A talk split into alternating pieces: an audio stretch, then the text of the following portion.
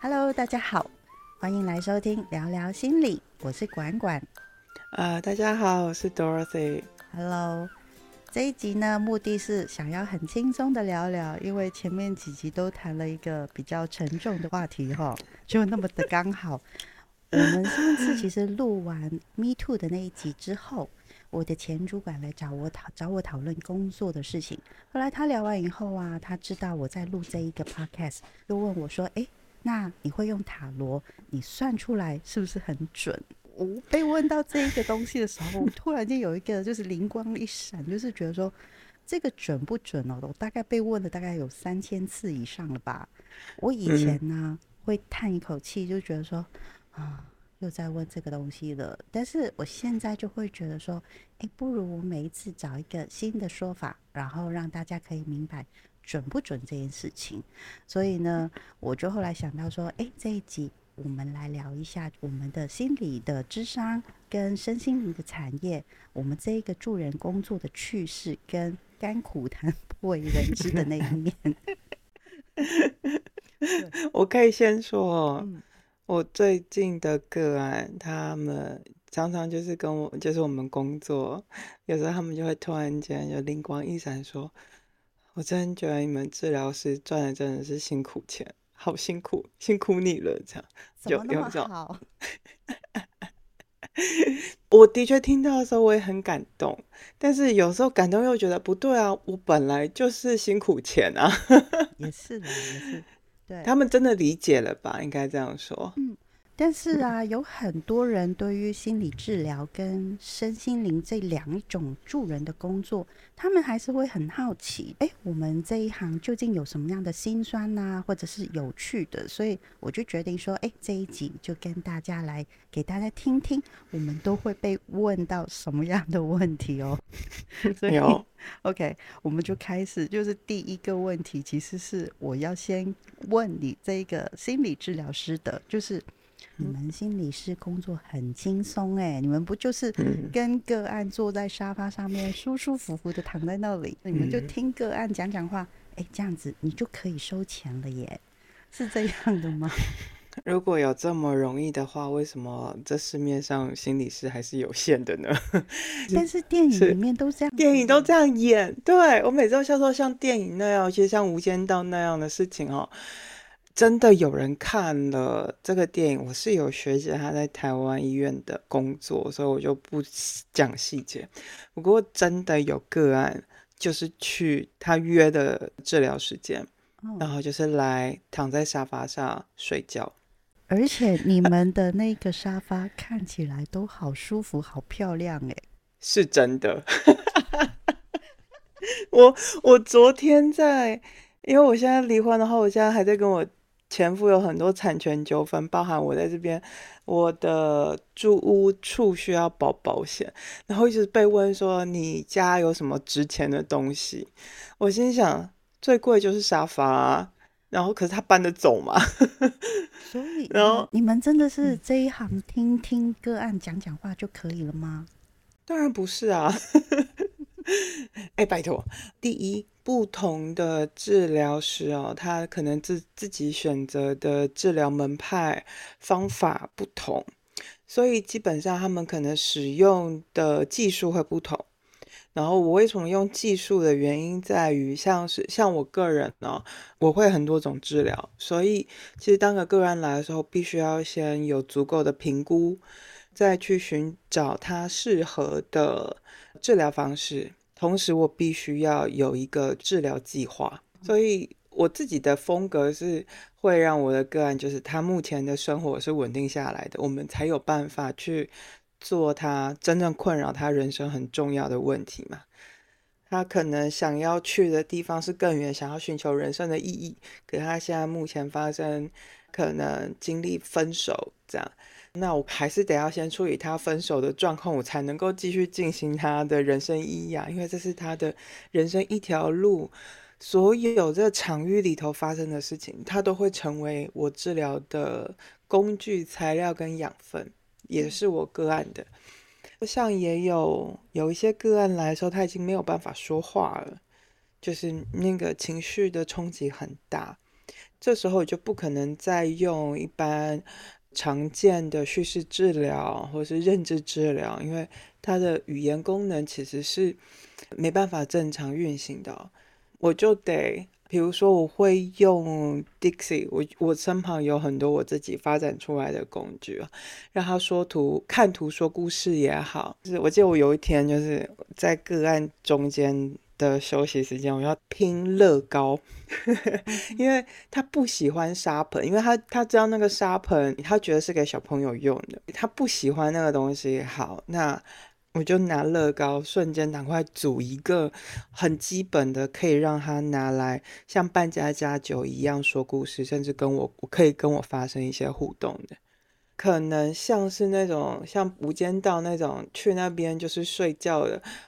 老实说，做治疗师，我听我学姐说，她觉得是一种羞辱。可是后来想想，可能他全世界就只有我这个沙发，他可以睡得很舒服吧？就让他睡吧。到他睡饱了之后，当他准备好了之后，我们再一起去面对他可能现在发生的问题。所以，心理工作，中国人的说法会是脸波澜不惊。可是脚下呢？你的脚趾已经挖出城堡的。我们的工作是真的会需要以个案的状态为主。就算我今天我今天生理起来哦，当然我会说哦，我今天生理起来比较累，会声音会比较低。嗯，但是还是在工作的状态这样，工作跟私人状态得分开。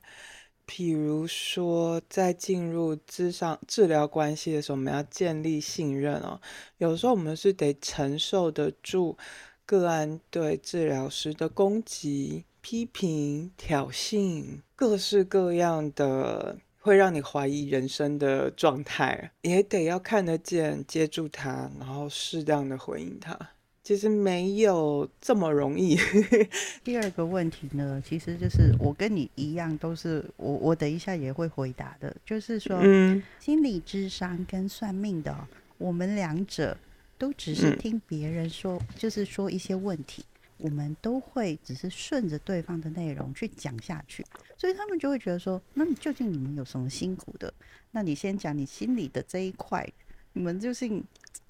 还有什么样的一些可以让大家知道？是说你们其实除了顺着对方的内容去呃接下去的时候，你还有什么样的一些地方其实是需要用力的吗？有啊，我就先自曝一个很奇怪的方式。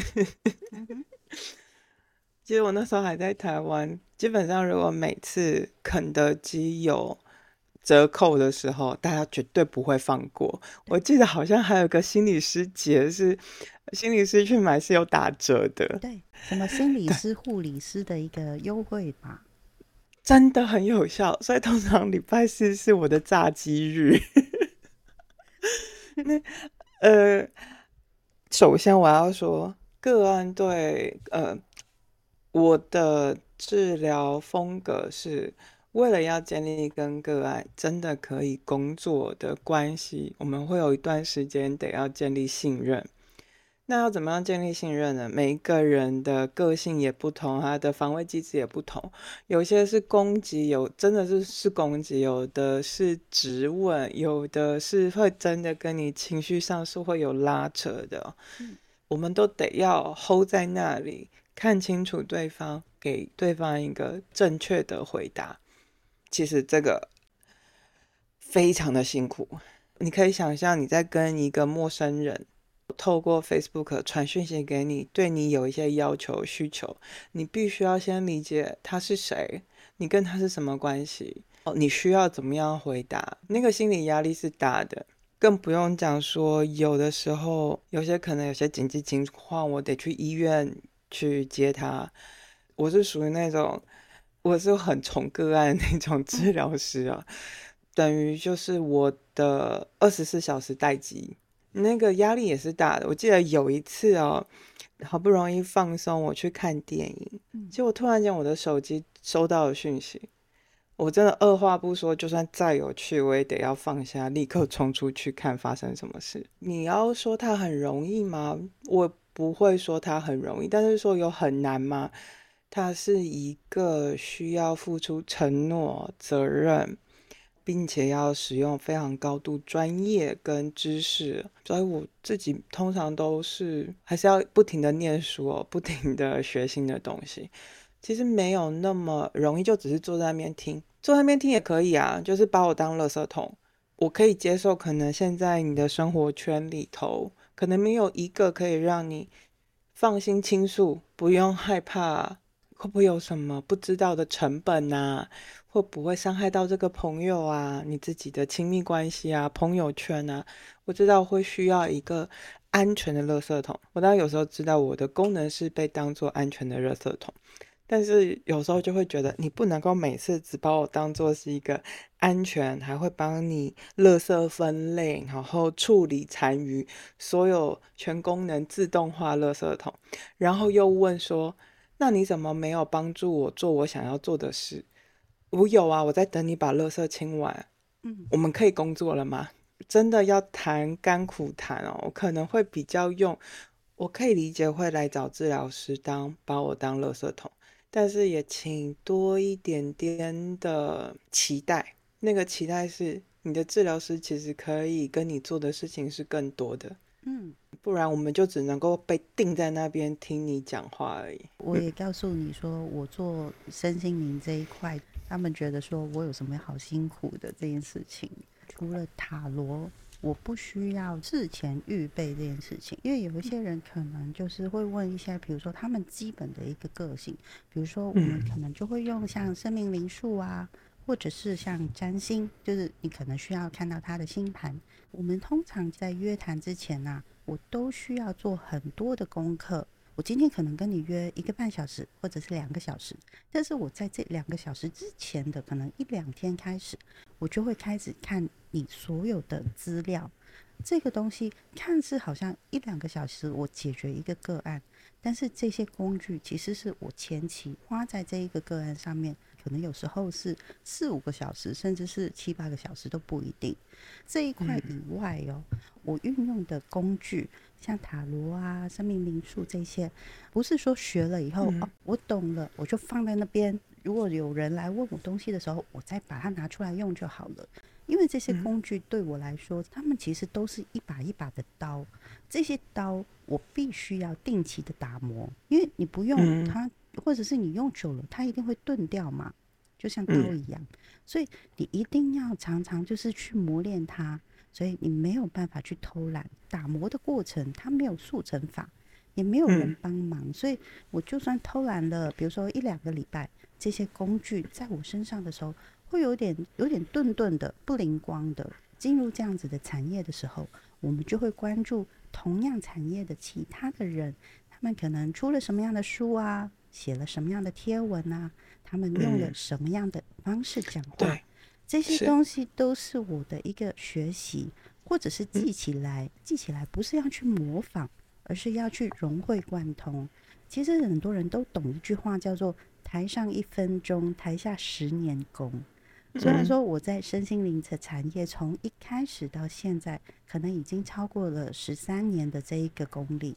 这个十三年，它不是说哦我就停下来，而是他必须要一直一直的每一天、每一个月、每一年都在累积、累积所有的一些新的资讯，或者是一些新的问题，然后或者是新的一个回答的方式。因为人是不一样的，因为这个东西就是一个跟人连接的一个服务。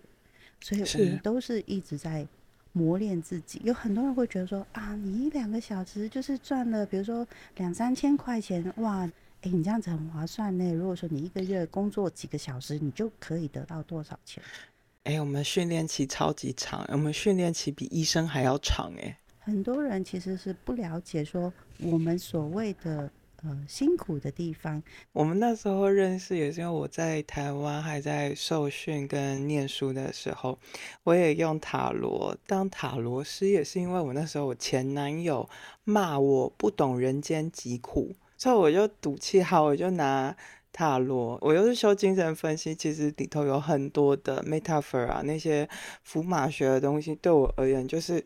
呃，这不就是我平常在念的东西吗？这两个东西基本上是通的，所以我拿到牌，我很快就知道。哎，那所以说你有什么遇过有趣的，或者是开心的事情，或者是一些你应该听过不少八卦吧？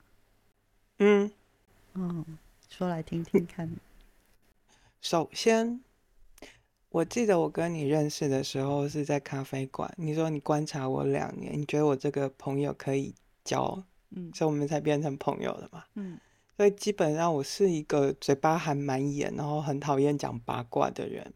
嗯，可是如果真的我知道的事情，那个心理压力真的很大的时候，我还是会，当然还是会跟我比较亲密的朋友，但是那个条件就是，呃，我会需要改变一下，他没办法猜得出来我的个案是谁。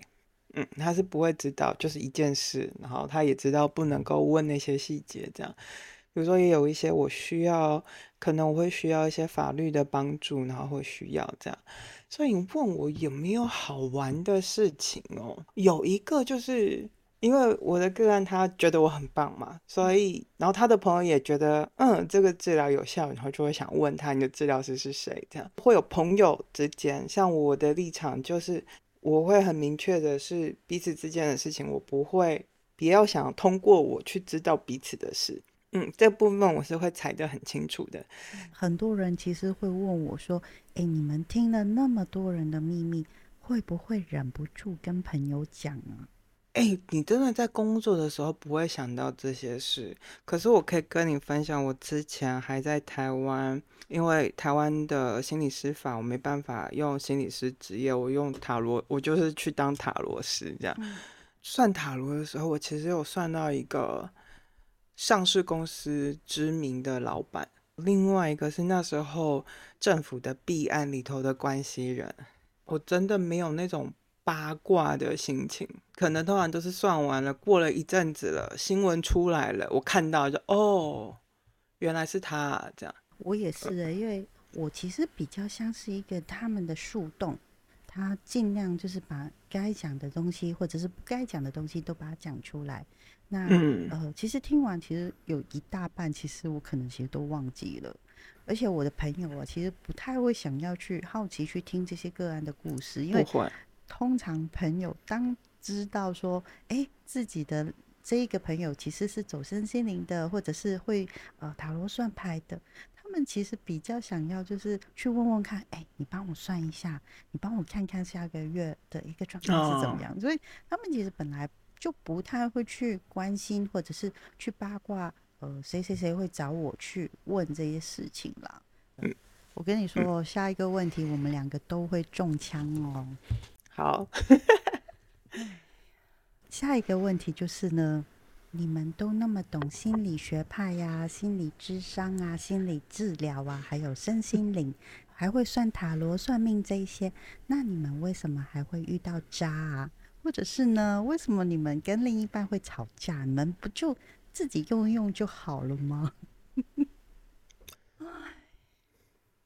老实说，我之前的婚姻关系跟我前夫也好，或是跟我前男友好了，我的确负责也好，或者是沟通也好，但是真的是知人知面不知心，遇到渣男。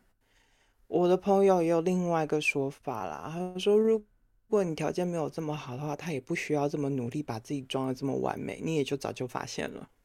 我也看见，有的时候不是你不好、欸，有的时候就是对方，那星座不是说什么流年吗？还是什么逆行？就像你是医生，你还是要定期去做身体健康检查的，是一样的。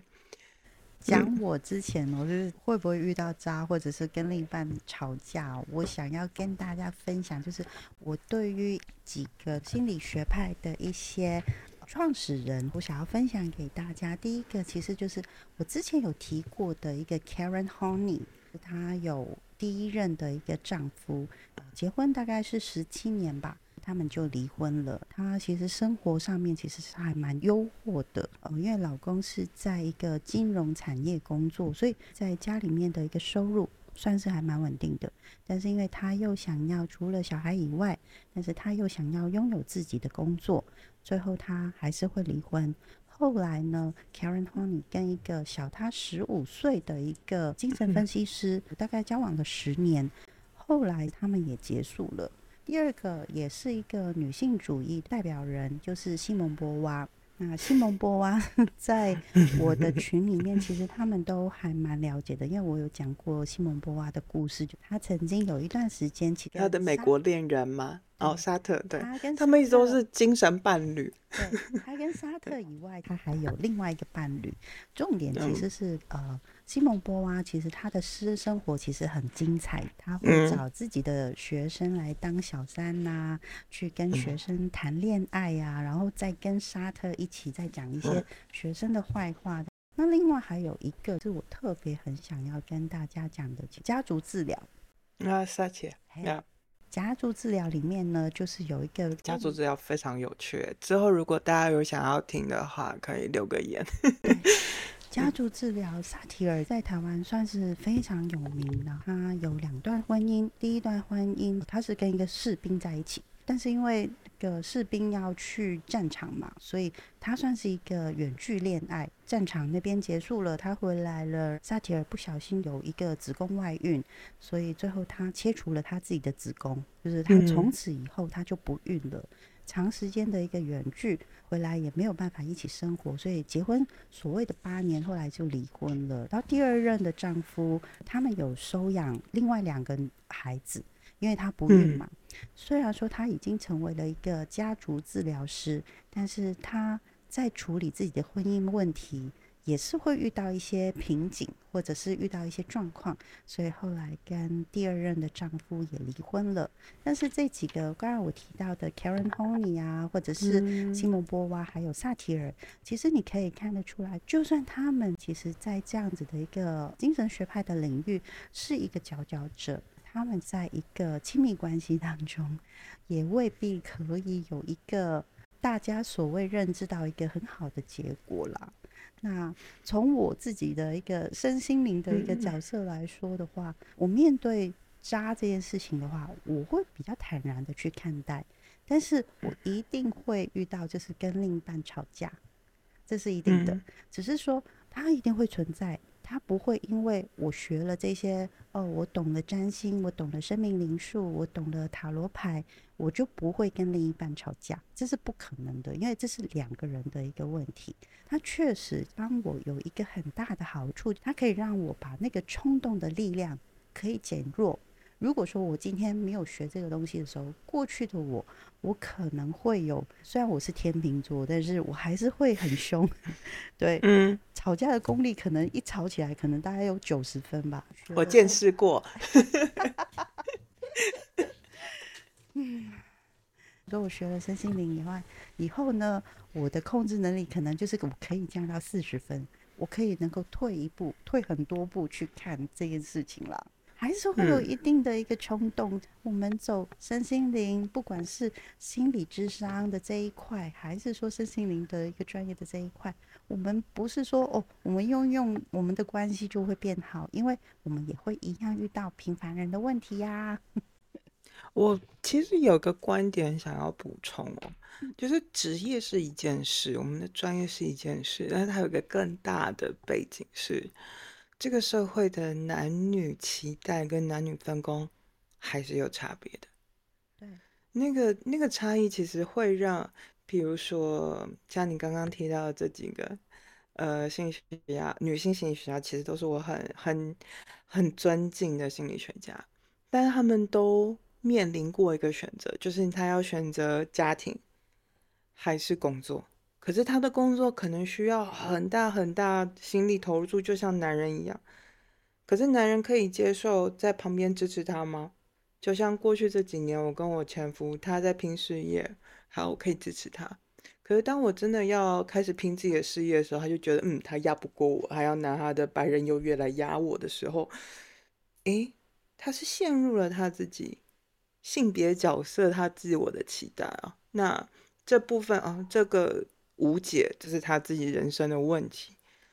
可是，的确是，与其说是工作，还不如说我们还会有很多的条条框框、角色、性别，然后进入到婚姻里头，对于婚姻的想象，甚至是你刚刚提到 西蒙波娃，在巴黎真的那个调情算是你的工作能力之一耶。其实我还蛮不喜欢这一点的，有机会可以谈一下。因为这样，我那时候跟我前夫，他是一个法国人嘛，结婚的时候，我其实有收到一些台湾的朋友，我觉得他不是在庆祝恭喜我结婚，有点像是诅咒我，你走到另外一个地狱。可能真的对法国人而言，要维持那种激情，真的要有一点点张力。那个张力是，你不能够太安于世，真的会没事找架吵。那个文化冲突，这时候就是要用文化冲突的原因，就是我之前我还不相信，我觉得反正就是两个人，只是他刚好是法国人，那我们好好沟通，问题都可以解决。可是我真的太小看在白人文化里头那种白人优越感有多么多么的深。这东西有的时候不是你一个凭个己之力，或者是他多努力，他也会面对他身旁的那些朋友、家人，会觉得你是属于我们这一份子的，你怎么不玩我们的游戏？对啊，还包含的巴黎社交圈，就是一个永远要装忙，不忙也要把自己弄得很忙，就算胃口没有那么大，也要把自己表现的自己有很大的胃口，这样。这个是我不太懂的啦，也有那种处境上的差异啦。我最后问一个问题哦，究竟有什么样的动力会让我们可以成为别人的垃圾桶，一直维持这样的热情，持续的做下去？是不是因为钱赚的真的比较多呀？钱真的没有比较多，就像我哥刚说，这是他意识到我是赚辛苦钱，而且我还太低了。我前夫都会骂我说：“你是我遇过最好的心理治疗师，为什么你的价钱比不上我的那个 life coach？” 然后我心里想，因为他是 life coach 啊，他敢赚那个钱啊。首先我得说，因为我的工作不只是当垃圾桶，垃圾桶只是我的工作的一部分。我得听见我个案发生什么事，我必须跟他建立关系。会让我到现在还是在做助人工作这领域内的工作，是因为我很荣幸的让很多的个案让我陪他走了一段路，陪伴了他往前进，或者是人生转折，各式各样。我就只有一个人生，所以能够参与他们的人生，是我没有想过，真的，真的是与有荣幸可以参与他们这么丰富的人生。同时，我也学到很多。很，我很珍惜这样子的经验啊，然后同时也在这个过程当中受到回馈，那个回馈是是会让我心里很有力量，再继续往前走的。哦，我现在突然间想起好多我哥刚跟我讲的话，但是就是嗯，我其实是一定是充满了很多的感动吧？是。嗯，我来讲一下我的感受好了，因为我也常常会被人家问这一个问题。呃，我必须要让你们知道，说钱真的赚不多。第一个就 是呃，个案不是天天都有，但是我会看到每一个人走到我面前，他其实每一个都是心里面有一个很大的结。我在跟他们聊一聊的时候，我会看得出来说，那个结可能会变小了，或者是说。有一些人可以找到那个松开那个结的方法了，这个东西其实就是一个我自己在一直持续在做这件事情的动力啦。我可不可以补一个？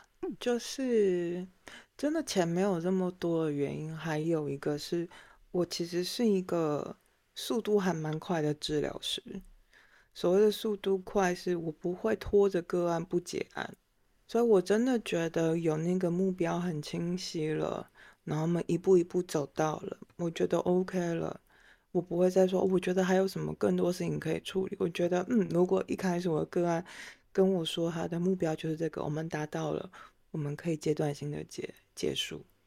所以，真的个案没有那么那么的多或是固定哦，我们就是 freelancer。嗯，了解。最后，我自问自答一个开场的问题：你算出来的塔罗准不准？这个问题哦，其实从我第一年开始学，或者是帮人家算，到现在已经十三年了，基本上这个问题从来没有停过。每一个人都会怀疑，包括我自己也会觉得说，哎，我是不是真的那么准？以前我会说我的准哦，不是我说的。就像如果说明天出门的时候我会跌倒，那你就不出门了吗？你明天就不会跌倒，那是不是不准？但是现在的我，我就不会这样子讲了，我就会告诉你们是说，你在算任何的一个身心灵，就好比方说你去看医生，你要去动手术。医生也不会跟你说手术是百分之百成功的。那如果是这样子，那你就不会请他动刀吗？那很多时候，其实呃，别人对我们的身心灵的沟通一定会存疑，因为你们不认识我们。但是如果你认识了我，我再给你意见，你又会觉得那是因为我们懂你们了，所以才会给你精准的建议。所以呢，准跟不准哦，其实真的不是一个重点，重点是。我们在做任何的助人工作，其实在乎的点是我们有没有给了你方向，有没有给了你力量，可以让你在面对挑战的时候，我们可以知道说我很认真的面对你的问题，也对得起我们的努力，可以给你们一个很好的支持，很好的力量。这是我们做助人工作一个最重要的核心，最重要的一个起心动念。这是我想要告诉你们的一个想法。我想可能有很多人的算塔罗的，我自己做心理治疗，也有一些去算塔罗有一些不好的经历的人过来，然后我都会跟他解释，重点不是准不准，而是这个你问的那个问题最核心的，你该怎么样去想。如果今天这个塔罗师可以告诉你这个最核心的问题在哪里，他就是准他。因为他看见了那个问题，然后只是接下来你要怎么做，我都会说，毕竟你也才付人家一次钱，他真的没办法为你一辈子负责。没错，你还是要自己做决定，你自己要看得见，早学会早享受，你懂吗？这样我都会用半开玩笑的方式来帮他认为算塔罗好像预知未来是不好的，就会很害怕。与其说害怕，就像我们前几集有讲啊。要怎么样可以行好舟？你要先不怕水，对。但是你要面对这件事情，第一件事情，你真的得先学会不怕它。所以我一直都对呃身心灵任何所有的助人工作，我都是开放的态度，因为他都在帮助人，不害怕。嗯，没错。嗯，所以我们今天就聊到这边。那我们下一次呢，其实聊一个比较功能性一点的东西，让大家知道说怎么样去找出适合的一个心理智商，或者是身心灵的一个助人的专业人士，可以帮助自己，可以在人生的道路上走得比较长久一点。所以呢，希望下一次的一个内容可以能够更帮助大家找到一个适合的一个方向。那就先这样喽，大家再见，下次见。